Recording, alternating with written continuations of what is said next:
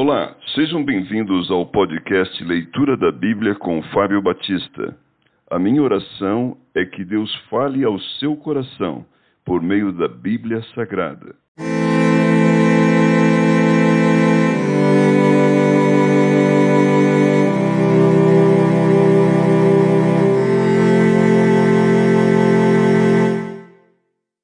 Ezequiel capítulo 10 A visão das brasas de fogo.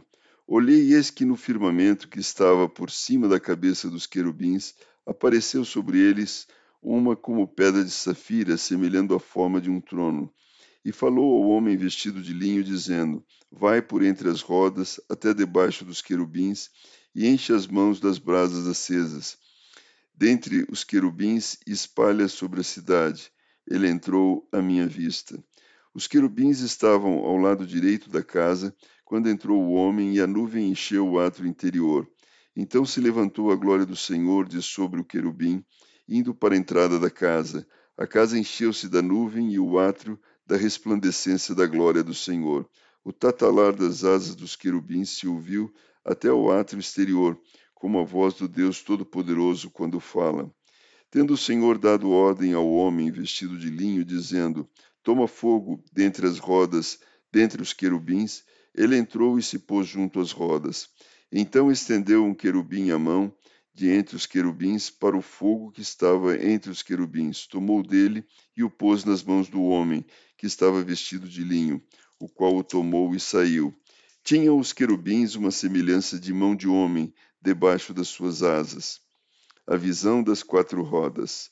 Olhei e eis que quatro rodas junto aos querubins, uma roda junto a cada querubim, o aspecto das rodas era brilhante como pedra de berilo.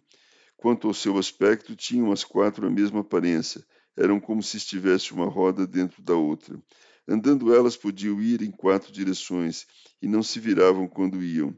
Para onde ia a primeira, seguiam as outras, e não se viravam quando iam. Todo o corpo dos querubins, suas costas, as mãos, das, as asas e também as rodas que os quatro tinham estavam cheias de olhos ao redor.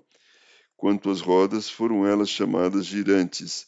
Ouvindo-o eu, cada um dos seres viventes tinha quatro rostos. E o rosto do primeiro era rosto de querubim, e do segundo rosto de homem, o do terceiro rosto de leão e o do quarto rosto de águia. Os querubins se elevaram, são estes os mesmos seres viventes que eu vi junto ao rio Quebar.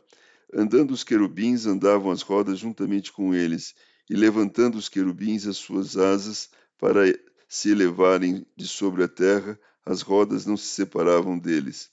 Parando eles, paravam elas, e elevando-se eles, elevavam-se elas, porque o espírito dos seres viventes estavam, estava nelas. A glória de Deus abandona o templo. Então saiu a glória do Senhor da entrada da casa de, e parou sobre os querubins. Os querubins levantaram as suas asas e se elevaram da terra à minha vista.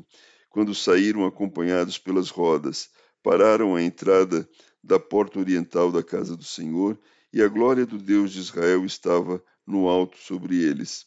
São estes os seres viventes que vi debaixo do Deus de Israel, junto ao rio Quebar, e fiquei sabendo que eram querubins. Cada um tinha quatro rostos e quatro asas, e a semelhança de mãos de homem debaixo das asas. A aparência dos seus rostos era como a dos rostos que eu vira junto ao rio Quebar. Tinham o mesmo aspecto, eram os mesmos seres, cada qual andava para sua frente.